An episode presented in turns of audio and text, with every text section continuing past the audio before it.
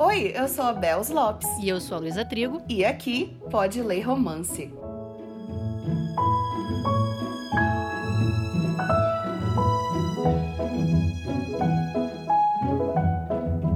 E hoje teremos a rainha dos post-its. Essa mulher que tem uma voz inconfundível, uma risada maravilhosa e faz os melhores ASMR da comunidade literária. Bels, você está pronta? Eu nasci pronta para falar de romance e clichê. e eu fico muito grata pelo elogio. Me dedico muito no barulhinho. eu amo demais, gente. Eu fico hipnotizada pelos seus vídeos, pelo amor de Deus. Assim que eu lancei o podcast, a Bels me mandou uma mensagem já se oferecendo para participar de uma possível temporada com convidados. E na época eu amei, mas vocês sabem como é a temporada aqui. Essa terceira temporada é meio fora de curva e apesar de já pensar nela lá no início, eu achava que estava muito mais distante do que de fato ficou. O Pode Ler Romance real oficial tem só um convidado por temporada. Então eu respondi maravilhada com a oferta, né? Tipo, vem cá, você não quer uma inteira, não? Joguei a pergunta, abusada. Você não topa 10? E a Belza ali nem piscou, quer dizer, eu não vi, né? Mas já se colocou na fila para uma futura participação integral. E aí eu quero saber, Belza, é verdade? Você tá pronta para isso também? Mais uma vez eu nasci pronta. Me chama que eu vou, eu tô com roupa de ir. e eu realmente nem pisquei. Falar sobre romance é meu lugar seguro e confortável, me faz bem. E falar sobre romance com quem também ama é demais. Então eu nem pisquei e eu já sou muito assim, vendida. Então eu vi e falei, quero. É com uma pessoa que eu gosto, tem um clima maravilhoso. Não sei se pode se oferecer, mas estou aqui me oferecendo. Mas no papo antes, agora que a gente teve, a gente já viu que temos umas diferenças aí que iam ser muito engraçadas de serem discutidas nos episódios. Porque Bells gosta de umas coisas, né, que eu não gosto. Duvidosas. Duvidosas. Eu acho que essa vai ser mais uma enquete para esse episódio. Comenta aqui se vocês querem ter uma temporada todinha de risada da Bells. E Bells me responde uma coisa antes da gente começar a falar sobre o livro de hoje. Qual é o seu romance contemporâneo favorito do momento? Do momento, porque eu sei que isso muda toda hora. e qual é a sua escritora de romance favorito também? Atualmente é Parte do Seu Mundo, que é da Abby Jimenez. Esse livro mudou a química do meu cérebro. Ele é empático, real, atual, brega toda vida e totalmente na vibe dos 30 anos, 30 a mais que é uma coisa que tem me pegado bastante, porque eu tenho ficado muito sem paciência para drama adolescente. Porque eu penso, cara, eu tenho boleto para pagar, meu amor, eu tô nem aí. Se você foi mal na prova de matemática, é esse seu drama? Não dá, não funciona mais para mim. Alguns até que funcionam, mas no geral não. E exatamente por isso a Abby Jimenez é uma das minhas autoras favoritas do momento. A escrita dela, eu já li outro, né, depois para sempre seu e já comprei mais um também para ler. A escrita dela ela é muito empática. E para mim bateu de um jeito que eu acabei o livro completamente impactada assim, tendo ataques. Não que isso seja difícil, mas com esse foi muito. Foi muito específico, assim. É, realmente alterou alguma coisa aqui dentro de mim. Mas, para ser justa, eu tenho que citar a Ali Hazelwood, porque senão eu estaria mentindo. São as minhas favoritas do momento, mas teria muitas outras. E aí teria que ser uma temporada inteira só da Isabela falando o nome de autora, porque não tem condição. Olha que você me deixou com muita vontade. E eu tô com parte do seu mundo aqui na fila. E eu tô assim, pelo amor de Deus, eu preciso de um tempinho para ler esse livro. E eu conheci ela na feira que eu fui, agora em agosto, então o meu livro tá assinadinho. Eu acompanhei, tive ataque, sua orelha tava queimando, era eu. Você falou uma coisa que eu tenho passado também, que é essa questão dos personagens mais novos. Isso tem acontecido com o YA no geral, mas também com o New Adult. Eu acho que os personagens de 20 e poucos na faculdade ou saindo da faculdade também não estão me pegando. É justamente esse problema que você falou, ah, gente, não tá me afetando, já não é mais muito do meu interesse, ou pelo menos no momento. Pode ser que ano que vem eu volte e, tipo, ai meu Deus, eu preciso de um drama adolescente mesmo. Mas então, quando você falou que o da Abby é super 30, 30. Ai, meu Deus, preciso. É essa vibe, é essa vibe total. E acho que vai te pegar ainda mais de jeito por você estar tá grávida. Ai, meu Deus. Principalmente o segundo. E ela aborda temas muito atuais, muito necessários, muito difíceis de serem abordados. E. Ai, eu sou suspeita. E eu não vou ficar falando, porque senão eu vou esquecer o outro livro vou falar só desse. E aí cagou os esquemas tudo. Não, é vamos focar no nosso livro. Porque eu soube também que a nossa leitura virou um xodó na sua vida. Não vou revelar ainda a sua nota, apesar de ter essa informação pela internet. Mas conta para quem tá escutando e ainda não leu sobre o que é essa história e o porquê de você amar tanto esse livro. Mas sem spoiler, hein? Eu amo coisa brega e clichê. Para mim, isso é elogio.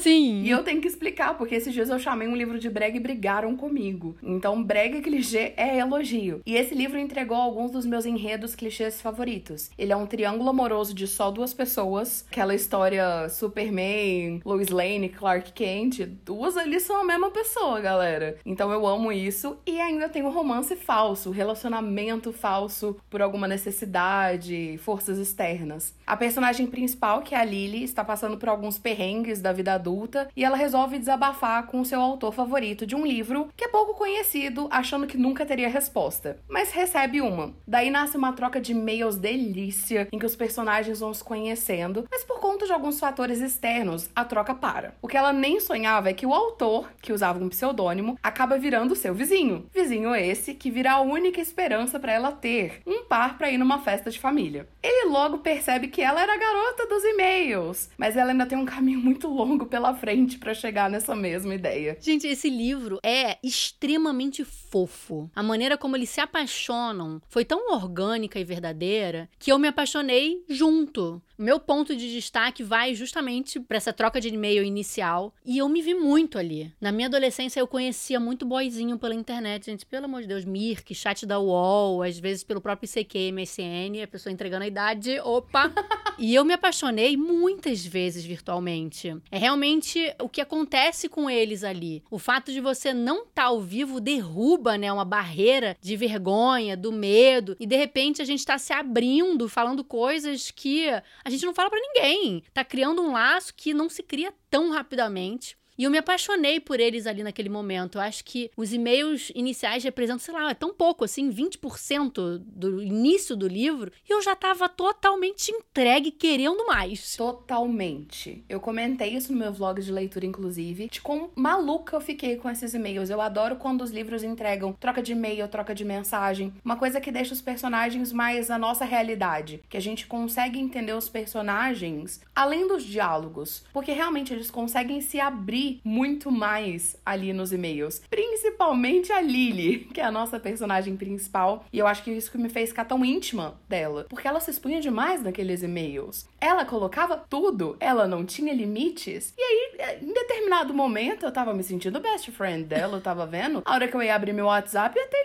Lily lá. Foi uma jogada muito inteligente da autora para que o relacionamento deles fosse mais crível. E que também entrega muita coisa ali pra gente. E eu estava entregue nesse meio também. Porque é muito difícil fazer essa construção de credibilidade num relacionamento no livro. E a gente sabendo que eles já se conheciam de alguma forma, que essa intimidade que depois fica tão palpável com a química deles, não foi do nada. Ela foi muito bem construída. Com a louca da Lily expondo tudo da vida dela em e-mails. Justo, justíssimo.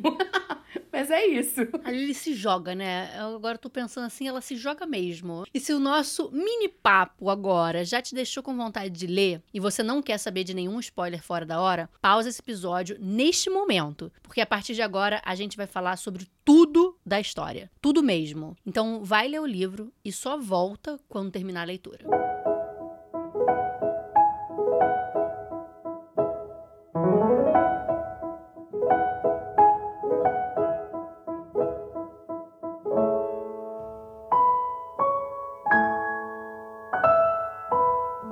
Começar esse papo já jogando uma bomba. Mentira, gente. É só uma observação que provavelmente eu vou repetir ao longo do episódio. Ai, meu Deus, a cara que a Bel está fazendo. Normalmente, a gente começa a discussão do podcast com o nosso protagonista, que na maior parte das vezes é a mulher. Nesse caso aqui, a Lily. Por mais que a gente tenha dois pontos de vista, o foco principal é ela, inclusive tá no título, o favor do vizinho. O vizinho é o outro. E aí, dito isso, preciso fazer um comentário de leve aqui, Tchorão. Achei o nosso vizinho muito mais protagonista que ela, Belch. Pelo amor de Deus. Ele tem muito mais história. Gente, as caretas que essa mulher tá fazendo. Eu sou muito expressiva, desculpa.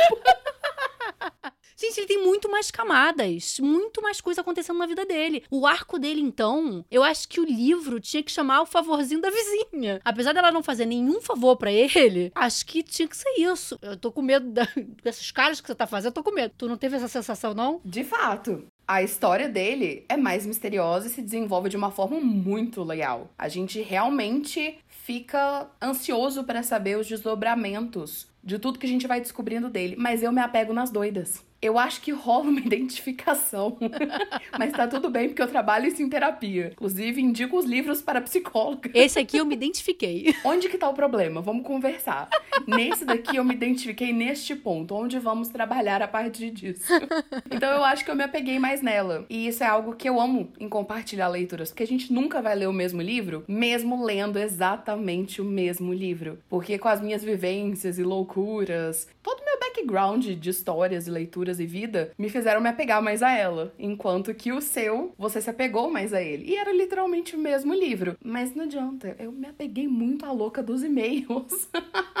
Olha, eu amo a Lily, super apegada a ela. Eu só achei que realmente a história dele tinha tanta coisa acontecendo. Ah, não, surreal. A autora empolgou ali. Se empolgou. Ele é um, o boyzinho super elaborado, assim. A quantidade de coisa que ele tem para resolver. No final do livro, a Lily, tipo assim, a Lily tá resolvendo um emprego. Bom, vou parar de falar, a gente vai falar isso lá na frente. Calma. E, gente, é só um comentário, né? Isso não me fez, como eu falei, gostar menos da Lily ou do livro. Mas eu realmente achei que o Nick é isso. É mais elaborado que ela. Só que agora foco na Lily, porque apesar de eu não concordar, o livro é dela. Sabe que, além das cartas, outra cena que eu sofri pela identificação foi aquela inicial do metrô. Pelo amor de Deus. Acho que você tava aqui no show do Rio da Taylor Swift. Porque puta que pariu, a descrição dela ali morrendo de calor me fez reviver todo aquele inferno de novo. Acho que foram as primeiras páginas mais desconfortáveis e terrivelmente familiares que eu já li. Quando eu li o livro, tem uns três meses, se não me engano, eu ainda não tinha vivenciado um calor de 60 graus eu não sabia nem que era possível vivenciar um calor de 60 graus. Por mais que eu vá muito ao Rio, porque minha família mora no Rio, era um negócio que eu não imaginava ser possível. Eu achei que eu sabia o que era calor, porque minha irmã mora no Goiás. Então eu vou para Goiás e vou para Rio de Janeiro. Então eu, eu entendo de calor. Só que até viver o show da Taylor no Rio, no dia 17. Eu moro no Rio e nunca imaginei um calor daquele. Ai, ai, é sobre isso. Nunca passei por um calor daquele. Não, surreal. Eu pelo menos estava na arquibancada em cima, então então, eu peguei vento ainda. Eu ainda me refrescava um pouco. Ai, que bom. Eu tava lá na meiuca e recebi aquelas rajadas de fogo quando ela joga, sabe? Do bad blood. Vamos largar esse calor. Vamos voltar pra Lily. Mas toda essa vivência de transporte público de cidade grande e as interações que rolam ali é muito distante para mim. Por mais que eu já tenha vivido isso em contextos variados e tal, a minha cidade tem cerca de 20 mil habitantes. A gente não, não tem essa realidade de coisas acontecendo num transporte público que demora. Porque é um minuto para chegar em todo lugar. Mas o calor está geral e socorro, não tem como. Que bom que você não tem essa vivência, porque não é boa essa vivência. Já não é boa com calor normal. Num calor de 60 graus, não rola mesmo. Mas, falando de Lily aqui, a Lily é apaixonada e trabalha com livros, minha gente. E eu adoro quando esse gosto também é super específico, né? O que acontece nesse livro. Ela quer trabalhar com livros infantis com representatividade. Isso diz muito sobre ela e sobre a força de vontade que ela tem em seguir em frente e continuar tentando, mesmo quando é recusada nas mil entrevistas que ela faz. Pelo amor de Deus. Mais lindo que correr atrás do que ama é saber o que mudou para ela querer isso. E essa história é tão forte e importante pro livro ali, porque ela sempre amou livros no geral, né? E sempre amou livros de fantasia. Mas foi um certo livro de um certo autor britânico, ou ela pensava que era, que deu para ela esse novo objetivo. Ela leu um livro de fantasia com elfos negros e se imaginou pequena lendo uma história dessa como isso teria sido para ela, como teria sido se ver na história. Isso é tão importante. representatividade importa. É algo pulsante e necessário. Se ver ali em um livro ou numa história que você ama, dá um quentinho no coração inexplicável. E que bom que hoje em dia a gente tá cobrando mais isso e buscando mais isso. Eu entendi muito esse lado dela porque eu sou uma pessoa gorda que lê pouquíssimos livros com personagens gordos. E não é por falta de vontade, porque eu busco muito, é por raridade mesmo. E eu lembro muito bem, porque infelizmente foi só recentemente, quando eu li um livro de uma personagem gorda fantástica, em que o mundo dela não girava em ser gorda. Ela era gorda. Isso não era o chan da história, era simplesmente um fato. E que tinha sido escrito por uma mulher gorda, porque existe muito essa diferença. Ela entende, ela vive o mesmo que eu. Ela senta num avião e tem que pedir extensor de cinto. Ela tem medo de quebrar uma cadeira. Ela, enfim, se incomoda com alguns olhares quando vai servir o prato. Porque a sociedade tem disso. Então, na minha realidade de mulher gorda, eu me entendi um pouco, um pouco, porque são coisas muito diferentes também, mas eu entendi um pouco do que ela sentiu nesse momento, de se ver ali numa coisa que ela amava tanto e que era tão importante para ela. E por mais bobo que seja, entre muitas aspas, é meio que um é possível pra gente. A gente pode se ver, a gente deve se ver. Então isso é realmente uma força muito grande para ela. E é muito bom, porque muitas pessoas se identificam com isso e vão se identificar e se identificaram, porque se ver ali é importante, é bom motiva. Então eu entendi muito ela. E que bom que a gente tá tendo isso cada vez mais. Mas a gente ainda tem que cobrar muito também. E eu fiquei muito curiosa com o livro que você tá falando. Eu busco muito ler livros com protagonistas gordas e protagonistas masculinos gordos também, porque normalmente, mesmo com a protagonista gorda, o par é gostosão, saradão. E eu falei, ai, gente, poxa, não, não pode ter uma magrinha com gordinho ou um gordinho com gordinha, não pode ter uma variedade, mas o homem é sempre gostosão. E eu falo, cadê? Eu também queria ler isso. Então, qual foi o livro que eu tô curiosa? Esse foi If the Shoe Fits. Ah, sei, eu que tenho. acho que veio pro Brasil como Será que é meu Será número? que é meu número? Tá aqui pra eu ler. Da Julie Murphy. Aham. E todos que eu li da Julie Murphy até então, que Julie Murphy é uma mulher gorda, eu me senti, assim, surrealmente representada. Mas também tem um que chama De Olho Nela, que veio pela Paralela. A escritora também é gorda, também muito fantástica, empoderada, mas infelizmente é muito raro achar isso. E com esse detalhe importante que você falou, que meio que parece que toda mulher gorda está procurando um fortão de academia são tantas camadas que isso também rende um episódio inteiro. Rende mesmo. Só falando sobre mulher gorda na literatura. É, eu tento procurar porque assim, eu fico cansada. Também não sou pequenininha e tudo é pequenininha, magrinha, mais baixinha do que o cara, tipo. E eu fico, gente, por favor, eu queria outros corpos por aqui, porque é isso, eu também não me sinto representada. E aí, a importância que foi, voltando pra nossa história, que a gente tá indo embora. A gente vai longe. A importância que foi pra Lily, né, se ver ali. E não só se ver ali, e tomar a decisão. Quero fazer isso pelo outro. Não escrevendo, mas preparando os livros, indo atrás de novos livros assim. Então, o objetivo dela não vem só de um gosto pessoal, vem da vontade de mudar a vida de milhares de crianças que não se veem nas histórias, não se sentem vistas, não se sentem representadas. E isso traz um peso muito importante e uma força muito bacana para Lily, que dá vontade de acompanhar a jornada dela e torcer para ela conseguir, pelo amor de Deus, esse emprego, gente, que ninguém oferece para ela, pelo amor de Deus, sabe? E para descompensar essa mulher determinada, paciente, porque puta que pariu, sabe? Só uma mulher com a paciência, tamanho do universo, pra um, aguentar aquela chefe dela, porque só com muita paciência pra aturar aquela mulher, e ainda tem aquela família. Pelo amor da deusa. Eu sei que ela ama as irmãs, da importância delas na vida da Lily. E, em muitos momentos, eu achei fofo quando elas estavam juntas. Mas, cacete, que irmãs chatas do caralho. Deixa a garota em paz, gente. Pelo amor de Deus. Tem que se meter o tempo todo, arrumar boy todo fim de semana, gente. Quem disse que ela quer? E até quando ela própria arruma o boy, tem que se meter e fazer acontecer, gente. Puta que pariu, que raiva que me deu aquelas duas. E logo mais vem livro dessas irmãs. Mas o pior é que eu quero saber. A autora já está divulgando e eu estou curiosíssima porque tem Las Vegas na capa. Meu lado brega apita. Eu quero, eu preciso. Vai ter um casamento meia-noite com Elvis. Nossa, sim, com o Elvis. Mas dá muito nervoso, porque elas não escutam ela. Mais uma vez rolando identificação, eu sou solteira. E eu tenho zero vontade de mudar isso. Só que a minha família e o meu grupo de amigos tá achando tudo lindo. Eles entendem, eles me conhecem, ninguém fica tentando chuchar nada pra mim. Que maravilha! As minhas amigas são todas casadas e eu não saio de chaveiro, eu saio como amiga deles todos. Então a gente viaja, eles de casal e eu sozinha, e funciona muito bem, porque a gente também já chegou na maturidade, amém, de que você não vai viajar em casal para ficar beijando um na frente do outro. você vai viajar para aproveitar com os amigos e os casais se virem depois quando estiverem sozinhos. Mas a gente consegue aproveitar isso e a minha família de forma alguma também tenta me atormentar.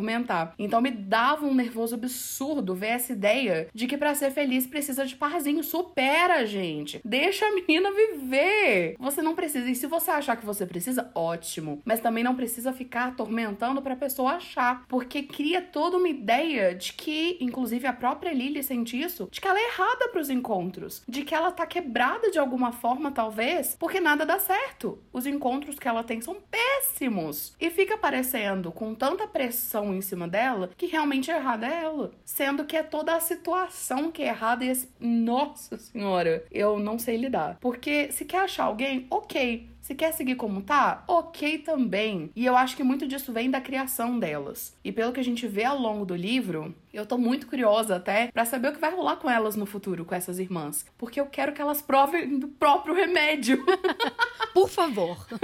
Você falou aqui, que delícia de família, porque, assim, eu crescia, era primeiro, cadê o namorado? Aí eu arrumei o namorado, vai casar quando? E aí eu fui casar seis anos depois do namoro, porque primeiro era nova, né? Tava vivendo a vida. Aí casei, cadê o filho? Não. E aí tava casada querendo aproveitar minha vida de casada. Eu quero viajar, então demorei seis anos para engravidar. Mas é sempre isso, uma cobrança. Olha só, tô gravidinha e eu estou pronto para escutar. Cadê o segundo?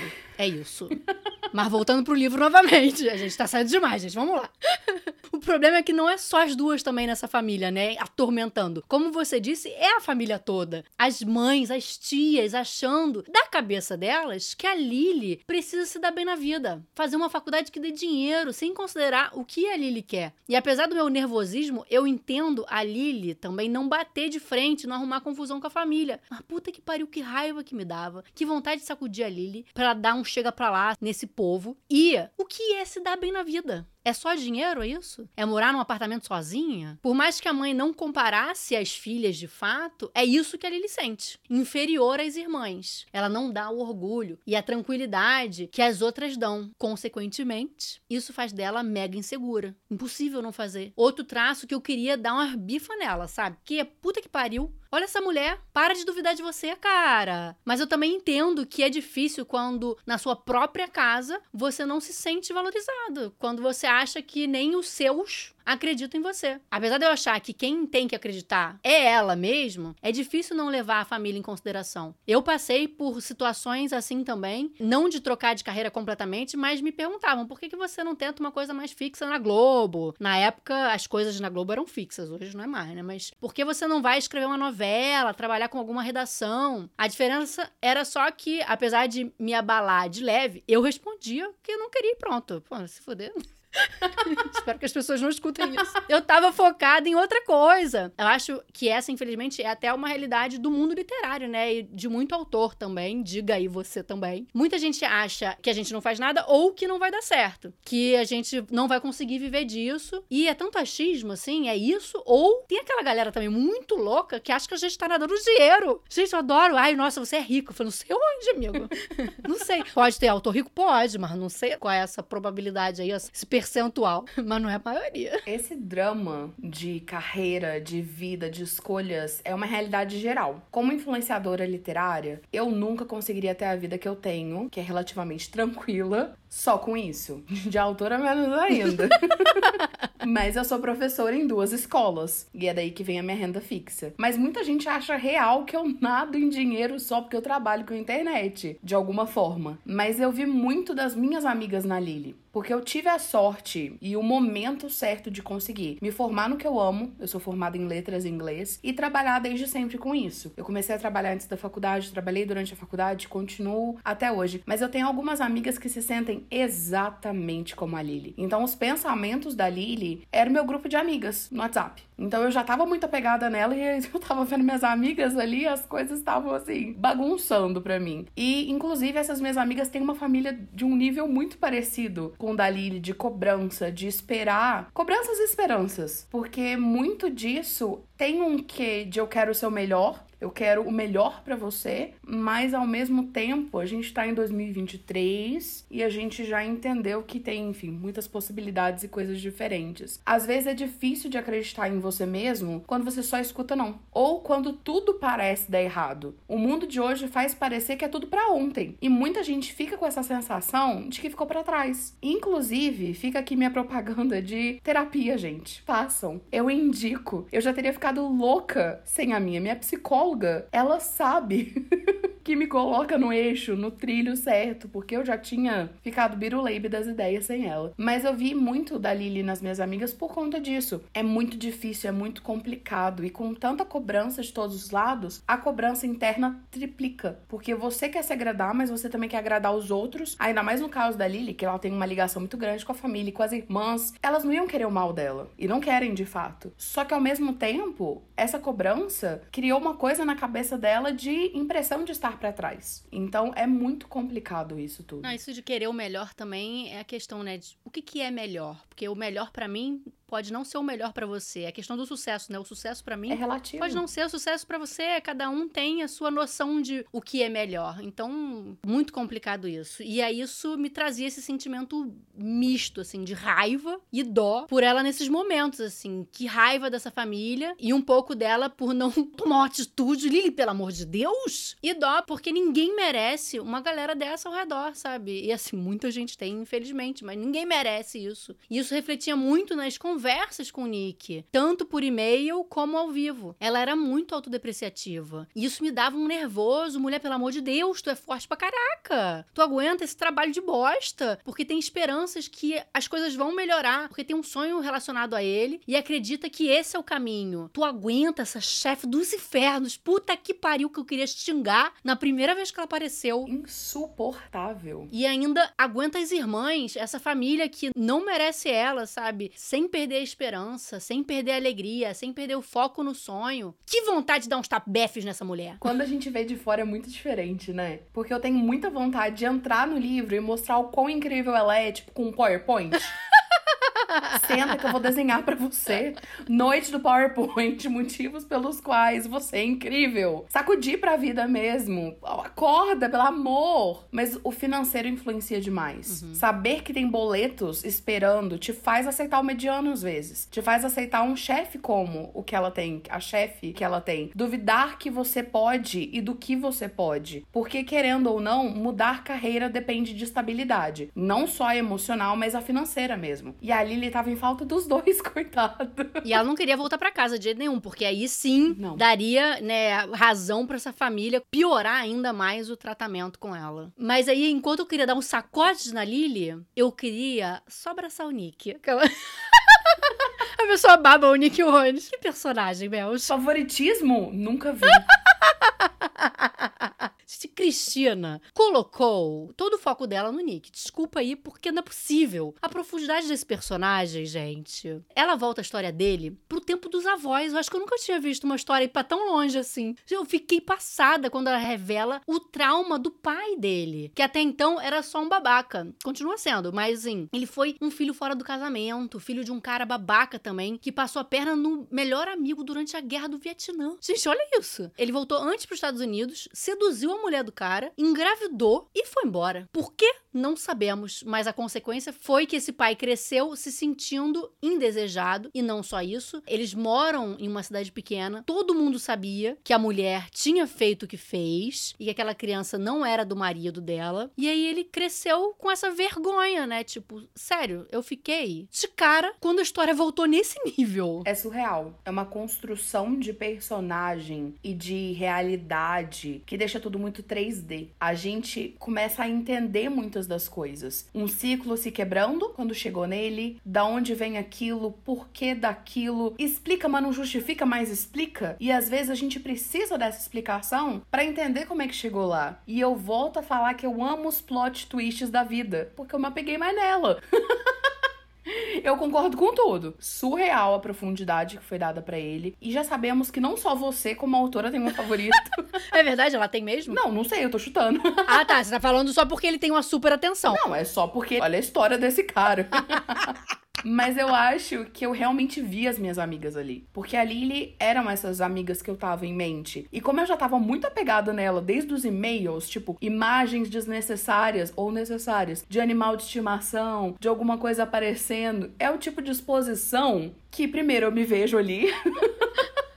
Oi, terapia. Segundo, me fez apegar muito com a personagem e tal. Então dali pra frente foi só pra trás mesmo. Mas sim, a história dele é absurdamente bem amarrada e muito explicativa também. Da pessoa que ele é naquele presente. A gente entende as escolhas dele melhor ao saber todo esse background da família dele. As escolhas pessoal mesmo, de profissional e até como ele se relaciona nos e-mails, o quanto que ele expõe ou deixa de expor, como que é esse primeiro contato com a Lily do mundo real. Tudo isso tá ligado à criação dele. E se não é explicado, ele não teria essa profundidade que fez você ficar assim por ele, que fez sentido para mim também enquanto eu tava lendo. Claro. Porque fez sentido pro personagem. Mais uma vez ficou 3D. É isso, porque eu ia ficar perguntando, ah, mas por que que ele não tá falando isso? Ah, por que que ele age dessa forma? Por que que isso? Por que que aquilo? Por isso que eu acho que é tão legal, assim, saber disso tudo. E eu achei muito legal ter a história do avô, cara. Achei, assim, tipo, ela foi muito longe. É justamente o que você falou, apesar de não ter aliviado o lado do pai,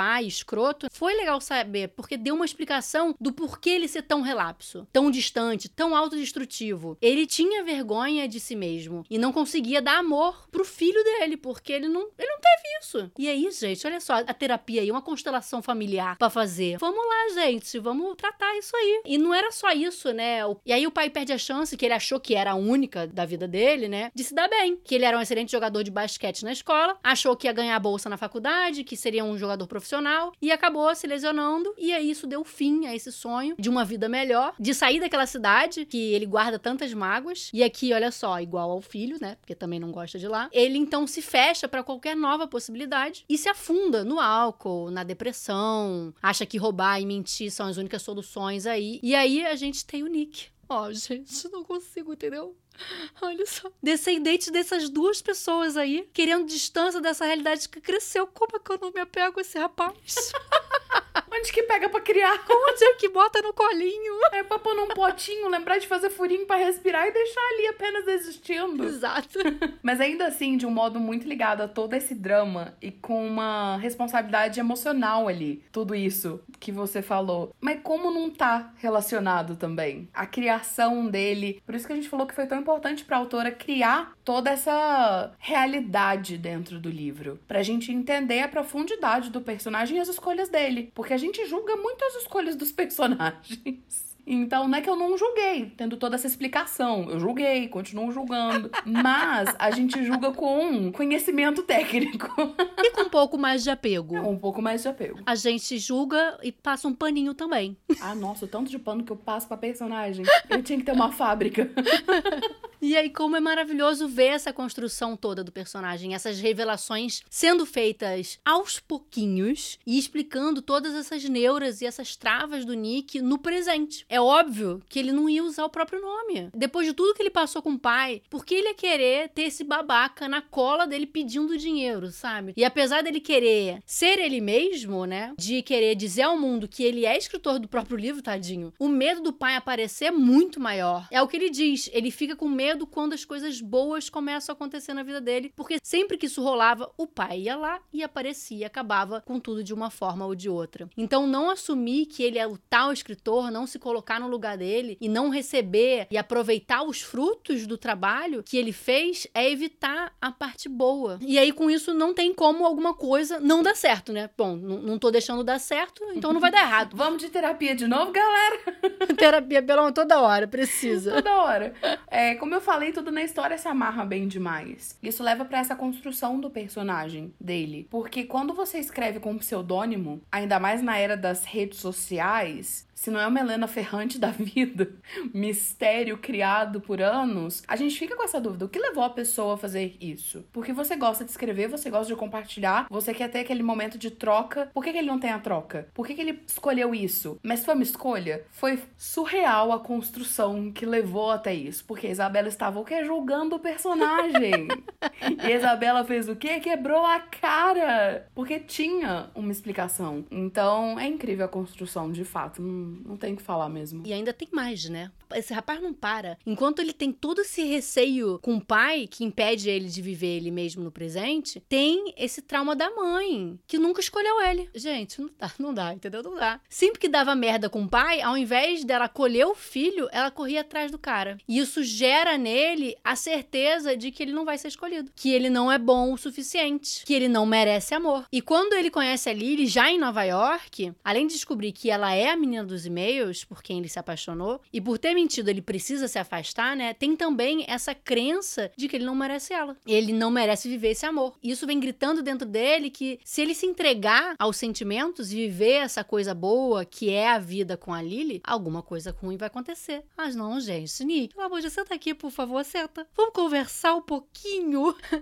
e voltando rapidinho ali na mãe, outra coisa maravilhosa é a conversa que eles têm no final, quando ela corria atrás do marido, né? Mas a gente vai falar sobre isso quando for conversar sobre a conclusão do livro. Mas, assim, sério, por tudo que a gente sabe dele, por tudo que acontece no livro, esse arco maravilhoso, toda essa confusão, o desfecho, não é possível só eu achar que ele é o protagonista da história. Já sei que Bells não acha, mas você que tá escutando, alguém concorda comigo? Por favor, gente. Eu acho que todo o arco dele rouba demais a cena mesmo. E não tem como não roubar, porque a autora sabia o que ela tava fazendo. para fazer uma construção, assim, de história de família tão profunda para justificar o pai, para justificar o filho, para fazer uma ligação com a mãe, ela sabia o que tava fazendo. Toda essa construção ali deixa tudo mais empático, o que é difícil pra gente se colocar no lugar dos outros. A gente tá colocado ali pras dores dele, querendo ou não, porque a gente foi exposto para toda a realidade. Você pode até querer julgar ele e escolher não contar certas coisas, esconder outras, como ele fez, mas por conhecer o por trás,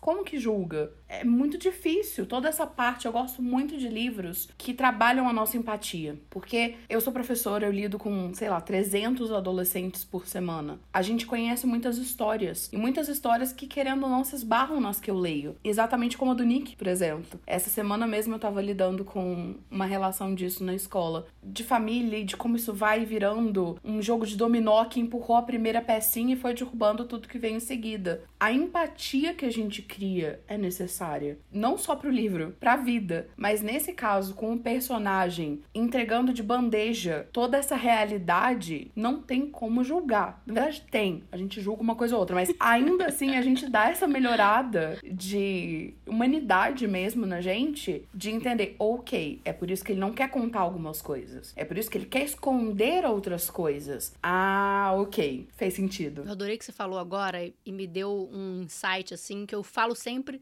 eu acho que todo episódio eu falo dessa questão da profundidade, quão importante. E aqui tá a razão, o Bells botou aqui também, é justamente essa empatia, porque a profundidade traz essa identificação, essa humanização pro personagem, e aí com isso a empatia, porque a gente passa a entender justamente as ações. Sempre que eu falo, né, a profundidade faz a gente entender o que tá acontecendo no presente. Mas eu nunca tinha usado essa palavra, porque eu acho que é justamente essa, a empatia que as histórias pregressas trazem pra gente, porque aí a gente passa a entender. A gente continua criticando, mas a gente gente entende. Mas a gente critica com embasamento. E às vezes também não entende. Pô, às vezes a gente não entende.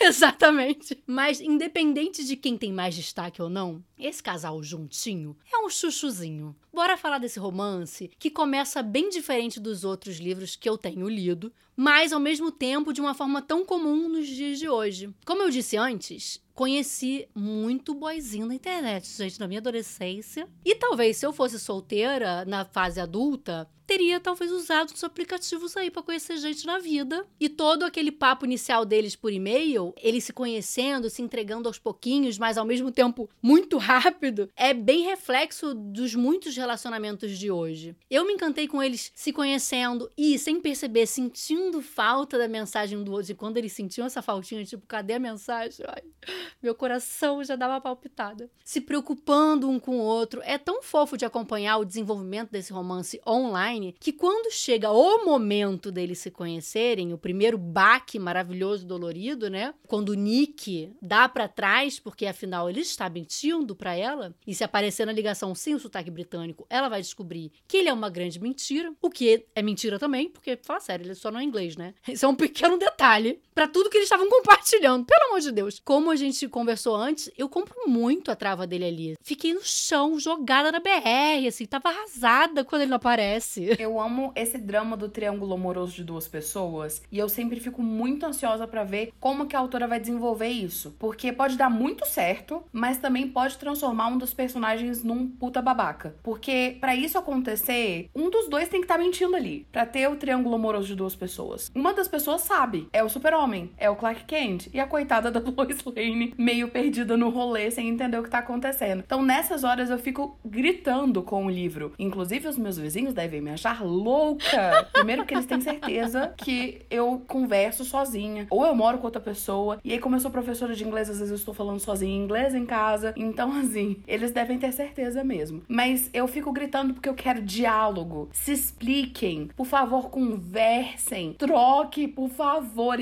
Explica, alguém vai entender mas nem sempre é simples assim. A gente quer que seja simples. Às vezes a gente quer um pouco de drama, mas às vezes a gente também quer a simplicidade da resolução. Então eu fico gritando com o livro, por favor, se resolvam. Mas eu esperava esse caminho, porque eu sou muito apegada no triângulo amoroso das pessoas. Então eu já espero este momento do embate ético. e é maravilhoso como dói nos dois aquele momento ali também, né? Ele fica arrasado por ter feito o que ele fez, mas é mais forte que ele e ela fica jogada na BR, como eu fiquei, porque tinha confiado nesse cara, que achou ser o escritor do livro favorito, do livro que mudou radicalmente a vida dela. E de repente, além de saber que ele estava mentindo sobre alguma coisa, ela perde aquele contato que, eles mantiveram durante o ano inteiro. É difícil não se apegar depois desse tempo todo, sabe? E eles se entregaram ali. Eles revelaram ter vontade, inclusive, de estar um com o outro. E apesar dessa quebra ter que existir, tava no início do livro, gente. Isso tudo acontece nas 50 primeiras páginas.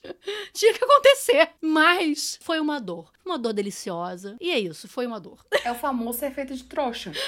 Quem nunca também? Eu sou da época do fake do Orkut, poxa. Já quebrei muito a cara com isso. Só que é muito difícil imaginar quebrar assim, sendo adulta já. Porque eu era adolescente, eu quebrava a cara, mas faz parte da adolescência. Mas agora você já acha que conhece o mundo e tá pronto para ele. E aí vem uma quebra de cara, assim, muito grande. Eu sou meio louca do FBI. Eu sou formada em Criminal Minds, então eu tentaria catar ele até o fim do mundo. Mas é doido imaginar que tem mesmo uma quebra ali naquele momento, dessa amizade que foi construída e também da ligação de fã e o ídolo. Porque não era só amizade, tinha toda uma idolatria ali também. Porque ela via nele um futuro. Não só um futuro de relacionamento, mas um futuro de carreira, um futuro de possibilidades, uma realização de sonhos. O livro favorito, o autor que mudou a vida dela de alguma forma. Eu já falei sobre terapia Brincadeiras à parte. É muito coração partido e se sentir trouxa. Que dor. É isso, entendeu? Que dor. E aí a gente começa uma nova fase, meses depois do fim da troca de e-mails, mas com os dois ainda pensando um no outro. Lily arrasada com tudo, querendo distância daquele homem. E o Nick esperançoso de ver a Lily em Nova York, tão esperançoso que ele se muda pra Union Square, que é onde ela descreve um encontro perfeito com ele no Natal. E, como o destino não brinca em serviço, eles acabam morando no mesmo prédio, no mesmo andar. Ele alugando um apartamento para ele próprio, depois de vender os direitos do livro para a editora e para HBO, desculpa aí, gente. E ela ferrada, tendo que morar no sofá da irmã. E a atração entre eles é imediata, mas sem saber que eles são os mesmos que se apaixonaram virtualmente. E aí vem todo o papo do triângulo amoroso de duas pessoas, né? E isso é tão emocionante e de uma maravilhosidade que eu não sei colocar em palavras. E saber isso tudo de camarote é bom demais. é muito gostoso. Aquela ideia de, por favor, acordem para o mundo, se amem, tá tão pertinho, facilita para nós. Fala logo, gente. É só se jogar, por favor. Mas é uma delícia e é uma loucura, principalmente pelo que a gente já viu da construção dela nos e-mails e o que a gente viu dele. Agora Agora a gente vai ver a realidade. Porque no e-mail, querendo ou não, você dá uma embonecada no que está acontecendo. Sempre. É tipo um Instagram. você dá uma melhorada no que você vai mostrar. Por mais que os e-mails fossem muito crus, principalmente os dela, ele era mais ponderado no que ele ia compartilhar. Ainda mais porque ele trabalhava numa revista de viagem, né? Então, às vezes ele compartilhava onde que ele tava, o que, que ele tava fazendo de diferente e tal. Mas ela não, ela era mais emoção e ele um pouco mais de razão nos e-mails. Aqui é a realidade. E na realidade, realidade, você não chega já mandando a foto do seu pet e descrevendo alguma coisa maluca. Dependendo da pessoa, manda a foto do pet sim, eu aceito. Inclusive, gosto muito. Mas é a realidade. E a gente tá vendo de camarote. E eu adoro que eles não conseguem se controlar. Eles se pegam já no primeiro, sei lá, segundo papo que eles têm. E novamente, é tão verdadeiro isso. Tava faltando um casal desses nas minhas leituras que se pegam assim, se entregam ao desejo, ao calor do momento, ao tesão que eles claramente sentiam. Mas é neste momento que Nick começa a juntar os pontinhos e perceber que, ups, esta mulher maravilhosa, minha vizinha gostosa, que estou agarrando, é a mesma menina por quem eu me apaixonei virtualmente e partiu o coração. Fudeu, preciso ir embora daqui, puta que pariu. eu leio muito romance lento, porque é o que tá mais na moda no momento. Então é o que mais tem. Aquele romance que só vai acontecer nas 20 últimas páginas. Pelo amor de Deus. Então eu vivo por esse casal que se entrega logo. pelo desejo, pela química. Por favor, se agarrem. É para isso que eu estou lendo. Eu também. Se eu quiser realidade, eu leio jornal. Por favor. e o Nick é muito ninja, porque ele liga os pontos e vai sacando onde se meteu. E isso enquanto enquanto tá rolando as coisas. Ele vai fazendo conexões que eu falei, cara. Ele foi rápido. Até eu, com a minha formação de Criminal Minds, eu não sei se eu chegava nessa. E aí entra naquilo que eu tinha falado, de como que ele vai lidar com essas informações que ele tem. Ok, ele é o super-homem da relação, que tem essa outra identidade, e a pobre coitada da Lois Lane Lily não tem nenhuma dessas informações. E é uma linha muito tênue das dúvidas e da babaquice. Porque você tem essas informações. Informações essas que é muito injusto a outra pessoa não ter, porque ela também faz parte da história, mas ela não tem escolha. Ele tem a escolha. Então, por isso que foi tão importante a construção dele, porque senão ele vira o babaca. E a gente perde toda a empatia que a autora trabalhou tanto pra gente construir. Ele sabia a vida toda dela, meu Deus. O nome das irmãs, por que, que elas tinham o nome de flor, o que que acontecia. É tanto detalhe que ele tinha que por isso mesmo a gente precisava conhecer tão bem ele. Porque senão ele ia ser simplesmente o babaca que quis omitir uma coisa coisa. Um stalker. Ele ia ser o Yu, a série. Pelo amor É uma linha muito tênue entre ser realmente essa pessoa babaca que quis esconder e uma pessoa que tá se preocupando com sentimentos e vendo onde vai pisar. Qual o próximo passo? Eu adoro que eu já tô vendo a discussão lá da frente. quando eu soltar outra bomba.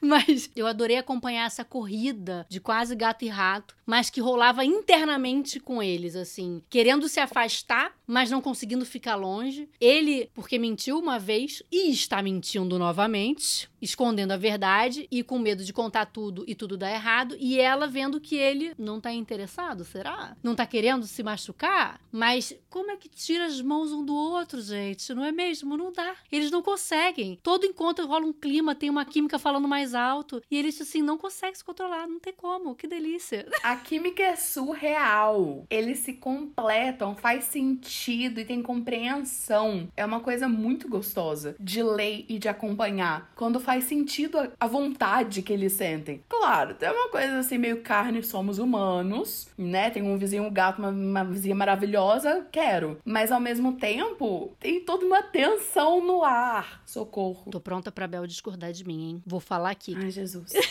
no desenvolvimento desse romance todo, a única coisa que acabou ficando como ruído para mim foi, inclusive, você estar tá defendendo aí da Lily ser atirada e falar um monte de coisa, justamente aquela corrida desesperada daquela mulher na primeira vez que eles se beijam. Quando ela chega à conclusão que ele é o grande salvador, que por ajudar lá a trava do vizinho, do outro amigo dele, ele vai ajudar ela também. Então, eu não sei, eu achei aquela cena meio esquisita, meio forçada, porque ela acabou de levar um fora do cara. Ele foi embora ali depois de beijar a mulher, meio do nada, correndo, e ela vai lá e fala: Não, esse cara vai resolver minha vida. Vou ali atrás dele, pedir um favor mega esquisito, e ainda se mete assim no mesmo táxi que ele, vou fazer umas compras com você aqui. Sentia que podia ter sido, sei lá, um pouquinho mais desenvolvido isso aqui, ou que ela tivesse esperado um outro momento para fazer o pedido, que fosse um pouco mais encaixado no papo, na cena, sei lá, ou que eles não tivessem se beijado, mas não, por favor, não deixa o beijo ali. Arruma outro momento para fazer isso. Só eu achei esquisito. Eu achei tão doido quanto a Lily.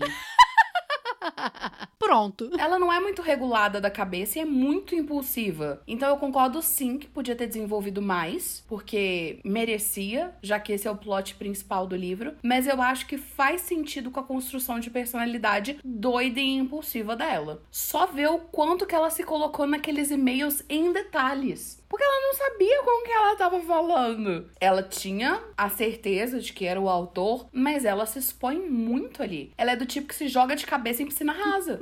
ela vai. Então, é doida? É. Julgo totalmente. Seria motivo de fofoca na roda de amigas. Vocês viram o que a Lily louca fez agora? Pois é. Mas ao mesmo tempo, enquanto eu acho que toda a construção dele fez sentido para as escolhas dele, toda a construção insana dela fez sentido pra impulsividade dela. Verdade. Porque ela não pensa muito. Ela se joga, ela vai, ela precisa de alguém, ela viu a oportunidade, ela viu que tem química, então não seria tão estranho, porque é estranho, mas com uma pessoa que tem uma química talvez seria menos estranho. Seria prazeroso. E é vizinho e prazeroso, porque ela não é besta. ela é louca, mas besta ela não é. Mas eu achei assim, podia ter mais desenvolvimento? Com certeza. Porque ela caprichou tanto em outras coisas uhum. que a gente sabe que capacidade a bicha tem. Tem. Ela conseguiria transformar isso um pouco mais. Mas ao mesmo tempo, a Lily é impulsiva. E isso fica muito claro nas ações dela. De se expor para um desconhecido, de pedir sem vergonha na cara. Como é que você pede isso, meu Deus? Se fosse amigo, né? Mas não, é tipo, sei lá quem é esse cara. Exato! Mas eu acho que por ser um desconhecido foi ainda mais fácil para ela. Por conta de todas as amarras que ela tem com os conhecidos dela. Uhum. Mas é louca. Louca, biruta das ideias. Nossa senhora. Verdade verdadeira. Eu já passava pano antes, agora tô passando mais ainda depois de você falar. eu seguia apaixonada por eles, entendeu? Esperando o grande momento que tudo seria revelado. Porque alguma hora a bomba ia explodir. Ia voar bosta pra tudo quanto é lado. Mas quando isso acontece, logo depois do encontro dela com outro boyzinho, que eu acho que podia também ter sido usado mais, podia ter abusado mais do ciúme com o Nick. Ah, eu queria que ele tivesse sofrido um pouquinho mais. Ele deu a ideia, então sofre um pouquinho mais aí, Nick. ela decide ficar com ele. E aí ele revela tudo com uma explicação super elaborada. E apesar de eu entender a chateação com a mentira toda que você tá falando, né? De tipo, como assim? Você sabe da minha vida inteira, você tá se relacionando comigo e tá me escondendo isso? Ai, gente, não me doeu, eu juro. Porque eu achei que ele falou tão bem, ele se explicou tão claramente, ele colocou as dores dele ali para ela ver, que para mim não fez sentido ser tipo um, um baquezaço. Não me doeu como eu gostaria gostaria que tivesse doído. Eu tô sozinha, desculpa. Continua gostando de mim, Bel. Impossível não gostar, não preocupa. Eu acho que ele saiu brilhantemente sem ser um babaca. Ele deu um retorno na linha tênue com a lábia de escritor dele. Ele sabe também o que tá fazendo. E não é lábia de jeito negativo. Ele realmente estava sentindo tudo que estava sentindo. E mais uma vez, a construção que a autora fez para que isso chegasse nesse nível ajudou bastante. Porque, como nesse plot sempre tem um que sabe a verdade, é muito perigoso. Vai realmente explodir. Nossa senhora, vai para tudo quanto é lado. Mas toda a construção fez a gente entender essas escolhas. Nem sempre apoiar as escolhas, mas entender as escolhas. Por outro lado, eu gostei dele não ter sofrido muito, porque eu tenho adorado ler coisa boba. Eu não quero me estressar. Eu me estresso a semana inteira. Quando eu abro um livro no final de semana, eu quero paz de espírito. Não quero estresse. Não quero estresse. ok, um ciúminhozinho ali, ó, pra dar um charme. É, só isso. Só um pouquinho. Mas ao mesmo tempo, qual o preço? Minha sanidade? E aí, tudo que você tá falando, né? A importância também da gente ter o ponto de vista dele. Não só a história, mas o ponto de vista dele. Porque é isso. Pra ele, é uma dor também. É, é uma questão sempre essa mentira, né? Mas você tá aí querendo paz, eu quero um pouquinho de explosão. Porque eu preferia que ela tivesse descoberto antes dele contar. Ah, queria. A cara que a Bel está fazendo no momento. Eu queria que talvez, inclusive, a pessoa constrói uns negócios pra doer mais. Eu queria que talvez eles se atracassem ali no elevador, que depois do sexo, tipo assim, ela se entregou totalmente. Ele falasse alguma coisa. Eu tava esperando esse momento dele falar alguma coisa que ela ligasse, que fizesse ela perceber que ele era ele. E aí sim, eu acho que a dor, que delícia de dor.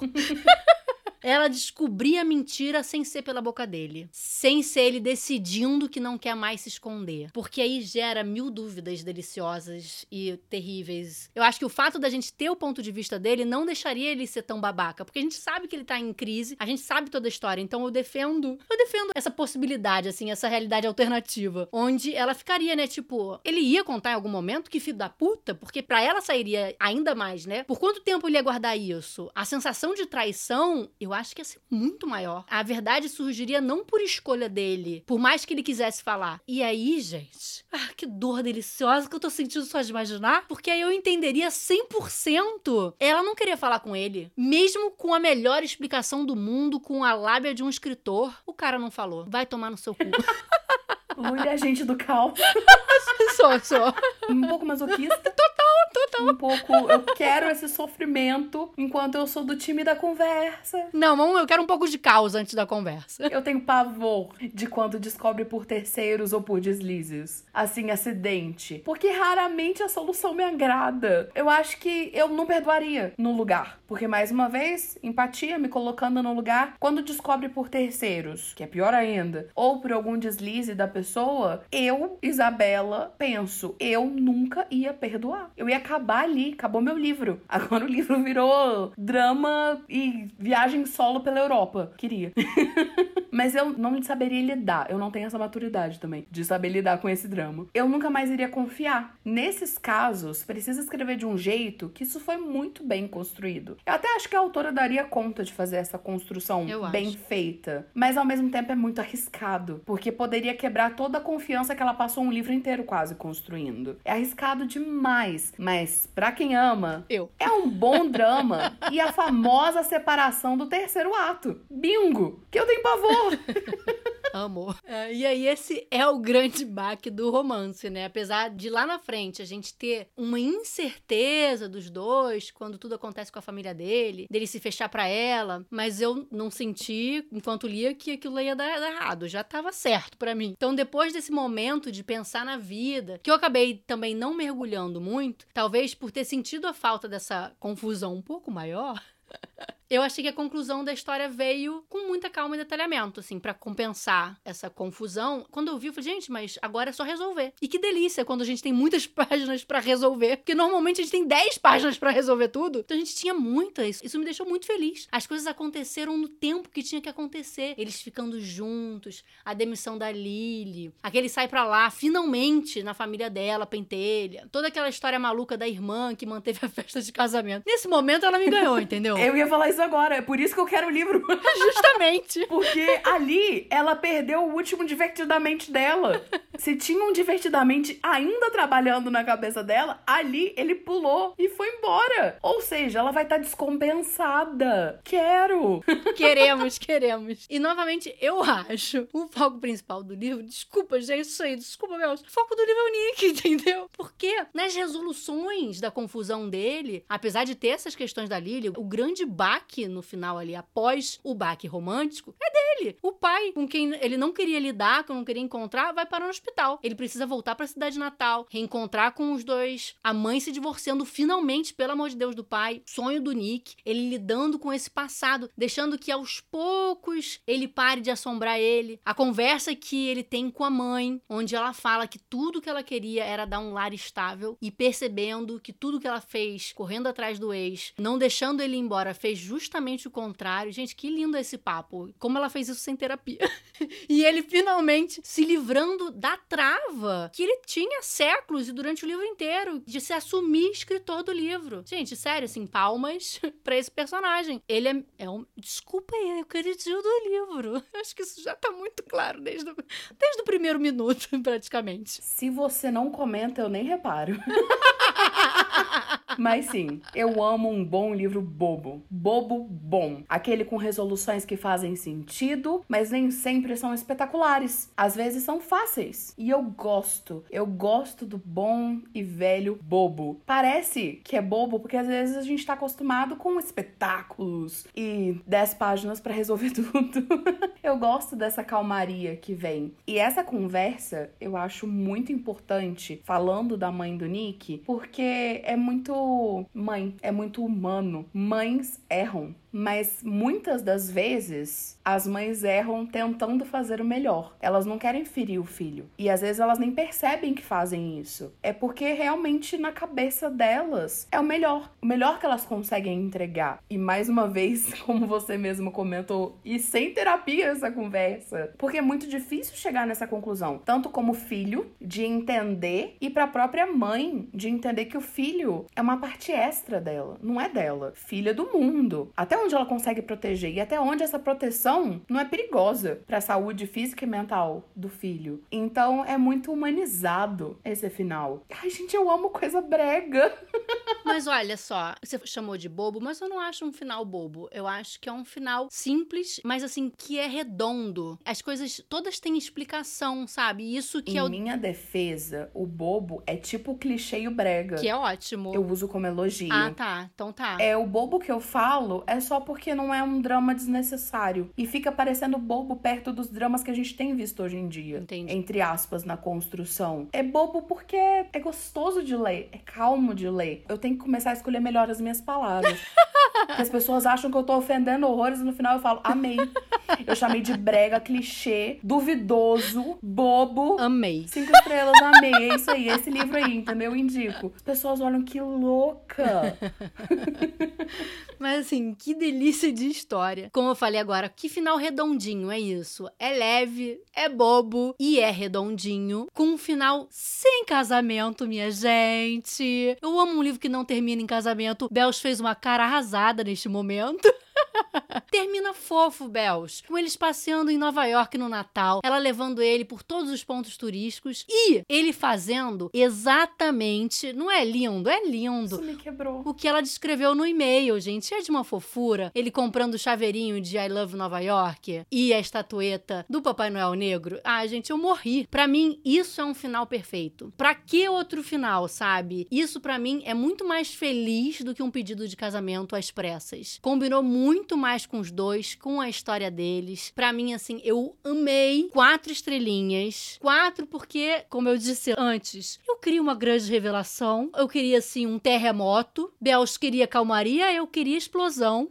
e aí, com isso, ele acabou não brilhando tanto, mas eu amei. Então, a minha nota foi quatro estrelinhas. E eu queria saber para você, como foi a leitura no final, assim, conclusão. Quantas estrelinhas você deu? O final me quebrou. Eu li chorando, pois eu sou besta assim. Você assiste o vlog de leitura e tem eu chorando com esse final. Porque eu tinha colocado um post-it na descrição do e-mail dela. Porque eu falei, isso aqui é maravilhoso, é brega. É como ela imagina toda essa resolução. Quando eu fui lendo o final e eu fui ligando os pontos de que ele tava fazendo exatamente o que tinha na troca de e-mails, me mostrou a sensibilidade dele. Porque nos e-mails, querendo ou não, ele era um pouco mais afastado. A gente vai conhecendo, mas no e-mail ele era um pouco mais afastado, até pela sensatez dele que falta na Lily. Mas quando eu percebi que era aquilo, eu desatei a chorar e me quebrou muito. E se me deixou assim, é cinco estrelas coração de favorito. me ganhou. Eu sou muito fácil de agradar quando o assunto é brega. Mas o que me fez mesmo dar essa nota é o quão apegada eu fiquei neles. Quanto mais eu me sinto parte da história, mais feliz eu fico. E como eu falei, eu vi minhas amigas ali. Eu vi a possibilidade da história. Eu entendi o lado dele, eu entendi o lado dela. Eu me apeguei demais. Eu amo livros que me fazem apegar aos personagens. Que eu termino o livro, vou viver minha vida e eu sinto falta deles. Que eu fico pensando, como é que eles estão? Eu vou ligar para eles. Eu tô com saudade. Então, essa sensação. Ai, meu Deus, como eu sou besta. Eu tava chorando. Não tem como. É cinco estrelas, coração de favorito. Eu acho que esse podcast tá me tornando um pouquinho chata. É muito romance em muito pouco tempo. E aí eu tô ficando um pouco exigente. Sei lá, eu preciso de férias, gente. Vocês topam ficar uns meses sem pode ler romance? Primeiro eu preciso terminar essa temporada. E semana que vem a gente chega na metade, hein? Chorão. Mas antes de anunciar o próximo livro, eu queria primeiro perguntar para você, Bels. Dos livros já lidos nessa temporada, qual seria o seu ranking? Acho que você leu todos, né? Até agora você leu todos. Do que você menos gostou para o que você mais gostou. A guarda-costas não funcionou para mim. Chorão. Eu quebrei muito a cara com esse livro, porque eu paguei ele três vezes sem juros. Tava muito caro. Então começa com a decepção financeira. Desde que ele saiu lá na gringa, eu já tinha colocado ele na wishlist. Tinha cara do que eu gosto. Romance brega, clichê com tretas hollywoodianas. Eu fui criada com treta hollywoodiana. Eu sou cria do Disney Channel. Hannah Montana. Eu amo esse plot. Então eu tava muito animada para ler, mas eu me apeguei zero aos personagens zero. E a escrita da autora não funcionou para mim. Foi uma leitura assim, tipo, eu vou terminar porque paguei três vezes. ai, ai. Me custou muito. Nossa senhora, acho que eu termino de pagar esse mês. A hipótese do amor, ele é uma história muito engraçada. Porque eu comentei da Ali no começo do episódio que hoje em dia ela é uma das minhas autoras favoritas. E eu não gostei de hipótese do amor. Chocada, passada, jogada na BR. Meu Deus, parem as máquinas! Ele foi o primeiro que você leu dela? Foi o primeiro que eu li dela. Porque na época que eu li, só tinha esse, né? Os outros ainda não tinham saído. Eu fui com muita expectativa. Honestamente, se eu releio hoje, eu acho que eu gostaria um pouco mais. Porque eu já me acostumei um pouco mais com a escrita da autora Mas pro primeiro contato, foi o mesmo caso da Guarda-Costas. Guarda-Costas ficou com três estrelas, a hipótese ficou com quatro ou quatro e meio, se não me engano. Depois eu sou a chata, gente. Eu consigo ser bem insuportável. é um dom que eu tenho. A hipótese do amor, eu não me apeguei muito aos personagens. Então, e os livros da Ali tem disso, que eu começo detestando os personagens masculinos absurdamente, para no final tomar cadelinha. Mas, com a hipótese, isso não rolou. Eu continuei não gostando. E, não sei, o relacionamento deles não, não me foi muito crível e não funcionou. Acontece nas melhores famílias. Mas depois passou um anjo, falou amém, eu dei chance para os outros e desde então todos favoritados. Você leu é Love and the Brain? Foi o penúltimo? É o meu favorito. Mentira que eu detesto esse livro. É o meu favorito. Apesar que amor, teoricamente, eu também amei muito e tá ali empatado. Esse eu ainda não li. Detesto é uma palavra muito forte, gente. Não é que eu detesto, mas assim, para mim foi caindo, sabe? Tipo, eu acho que eu dei duas estrelinhas. Pra mim foi o oposto. Começou mal e dali pra frente foi.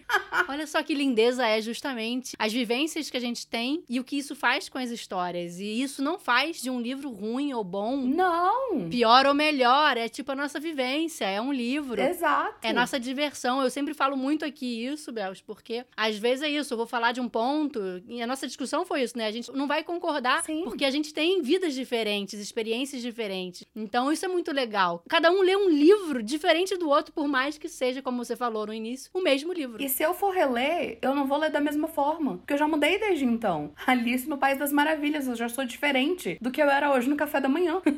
Exatamente. E com a razão do amor, muito engraçado. Graças a Deus eu gravo vlog, que depois eu mesma rio da minha cara. Eu comecei o livro falando, eu detesto esse cara. Se em algum momento eu falar que ele é legal, não sou eu. Avança dois minutos no vlog. Eu tô apaixonada. então esse aí tá ali em. Quarto lugar. Quarto lugar. Eu sou de humanas. Eu tava calculando. Não, terceiro, desculpa. Em terceiro lugar. É o terceiro. Quarto, a guarda-costas. E terceiro, a hipótese. Eu sou de humanas. Também gente. sou. Acabei de errar. Peço perdão. Um favorzinho de vizinho em segundo. Eu amei. Deu pra ver. Chorei. Esperniei. Tive ataques. Sim. Ah, é foda, né? Mas aí chega o amor não morreu. E caraca, moleque. Esse livro me destruiu. Se eu chorei no outro nesse daqui, eu não tinha Isabela naquele final. Eu eu amo uma história com vibes de fantasma amor impossível. Eu tenho tatuagem da mediadora. Cria de Meg Cabot, poxa. Mas eu acho que a autora fez uma construção maravilhosa nesse livro. Me apeguei demais aos personagens e que resolução fantástica que ele tem. E foi um livro que eu passei o livro inteiro rindo muito. Cheguei no final chorando. E ele foi uma das minhas melhores leituras do ano passado. Se não me engano, ele tava no meu top 5 de 2022. Então, o primeiro lugar é dele. ele é realmente muito especial. E eu joguei essa bomba para você, mas eu saio correndo. Porque vou fazer um suspense. Eu decidi que no final dessa temporada eu vou fazer um episódio todinho com o meu próprio rank sozinha. Vamos ver se vai dar certo. então vou guardar essa informação pro final, que na verdade tudo pode mudar até lá, então segredo. Bels, que delícia te ter aqui, conversar contigo sobre essa preciosidade, escutar essa risada. Eu estava aguardando este momento ao vivo, entendeu? Porque eu só vejo nos vídeos. então escutar essa risada maravilhosa. Obrigada por ter topado. Espero muito que você volte outras vezes. Quem sabe aí pra uma temporada todinha. Você tem meu número. Ai, é uma delícia. Eu acho que é bem invisível o quão maravilhoso é para mim falar sobre livros. É uma coisa que verdadeiramente me faz muito bem, é muito gostoso. E falar de livros com quem gosta de livros é muito bom. E não é só, ai, opiniões parecidas, porque visivelmente a gente dá umas discordâncias. Mas é muito gostoso ter isso também. Porque agora eu tô com uma visão um pouco diferente da que eu tava quando eu terminei o livro. E talvez você também tenha ficado com uma visão um pouquinho diferente com os meus comentários. Isso é muito gostoso. E é por isso que é tão bom esse podcast, porque quem tá ouvindo a gente, às vezes também mudou um pouco a opinião ou já concordava com algumas das coisas que a gente tá falando. Então, assim, você tem meu número, você sabe onde me encontrar. Vamos que vamos. E semana que vem, gente, vamos falar sobre ela. Aquela mulher que quem me conhece já sabe que eu amo e que provavelmente vai levar o primeiro lugar do pódio. Rainha da minha vida. Semana que vem falaremos sobre loucos por livros. Gente, Emily Henry, pelo amor de Deus, entendeu? Que delícia. Já digo que li, que eu amei e eu tô doida pra reler pro podcast. Bel, já leu esse? Eu já li. Dessa vibe nova dela, eu já li todos. Inclusive Lugar Feliz, se você ainda não leu. Não li, não li. Ainda não. Tô desesperada para ler. Não tenho tempo. Não tive tempo até agora. Ai, meu Deus, para! Eu quero ler muito. Tudo que eu posso falar é que me quebrou muito. Mas, Ai. da melhor forma possível. Nossa, mas aí eu não vou estragar, porque é isso. Pode ser outro episódio pra depois, sabe-se lá. Nossa, recomendo demais. Mas Louco por Livros eu li ano passado. Eu li em inglês, né? Book Lovers. Caraca, eu acho que eu gastei muito post nessa leitura. Emily Henry, escreva minha vida, por favor. E eu digo se eu esperava ou não. e ela entrega o drama que você gosta. Olha só, fez um sentido aqui. Exatamente, exatamente isso. Não é à toa que ela é minha favorita. Por isso eu acho que você vai pirar com um lugar feliz. Ai, meu Deus, eu tô muito ansiosa por esse momento. Nossa, por favor, quero muito ver sua reação. Mas Loucos por Livros é também fenomenal. A construção dos personagens, mas eu vou parar aqui, porque senão eu vou estragar todo um rolê. É, mas estou animadíssima pra ouvir esse episódio. é porque eu empolgo. Mas estarei com certeza dando play quando sair. Oba! E a pessoa que conversará comigo sobre esse livro, vocês só saberão na próxima semana. Ou se for ansioso demais e quiser saber quem são todos os convidados da temporada, gente, é só apoiar o podcast no Catarse. Que além de ajudar a manter o Pode Ler Romance no ar, vocês ficam por dentro de vários spoilers sobre as temporadas, como quem é o convidado da vez e os livros que leremos. Se quiser saber mais, o link tá na descrição desse episódio. Mas se você não puder ajudar financeiramente, existem algumas maneiras de apoiar gratuitamente. A primeira delas, e mais fácil, é abrir o aplicativo que você tá usando para escutar esse episódio e além de seguir, se você ainda não estiver seguindo, né, gente? Avaliar o podcast. A avaliação é muito importante para o Pode Ler Romance ser sugerido para mais pessoas na plataforma. Outra maneira é indicando para quem você conhece e gosta de romance. Se você gostou desse episódio, e eu sei que você gostou, sem pressão. e sabe de alguém que já leu o livro? Manda o link. Vamos fazer esse podcast chegar cada vez mais longe e acolher cada vez mais os leitores de romance. E por último, e não menos importante, seguindo o podcast no Instagram, onde a gente posta, além dos trechos do episódio, informações sobre as novas leituras, indicações de mais livros e mantém contato com vocês. O arroba é Pode Ler Romance. Além de seguir os nossos pessoais. O meu é Luli Trigo. E você, Bels, além do seu Instagram, onde mais podem te encontrar e também fala um pouquinho sobre seus contos, onde o povo pode comprar. Eu sou Bels Lopes em basicamente todas as redes sociais. Eu uso mais né, TikTok, Instagram, mas também tô no YouTube com os vlogs de leitura que são sempre sem spoiler. É só eu pirando o cabeção mesmo. só procurar por Isabela Lopes ou Bels Lopes mesmo que aparece. E é Bels Lopes com dois L's, por mais que meu nome só tenha um L, porque eu já fui leitora de Crepúsculo, gente. E Bela Swan tinha dois L's. Amei. Hoje em dia eu aceito bem esse fato. Na Amazon, eu tenho três publicações independentes: um livro, que é um stage, e dois contos, um presente de Natal e a Noite das Garotas, todos absurdamente bregas, bobos, clichês, do jeitinho que eu sou. Com gostinho assim de Minas Gerais. Essa coisa eu mesmo. On stage tem o que eu falei de gostar de tretas hollywoodianas, é meu lado fanfiqueira, que coloquei para fora ali. E nos contos a gente tem uma coisa mais realmente Minas Gerais e nossa realidade. E eu sou suspeita, mas eu amo os meus bebês.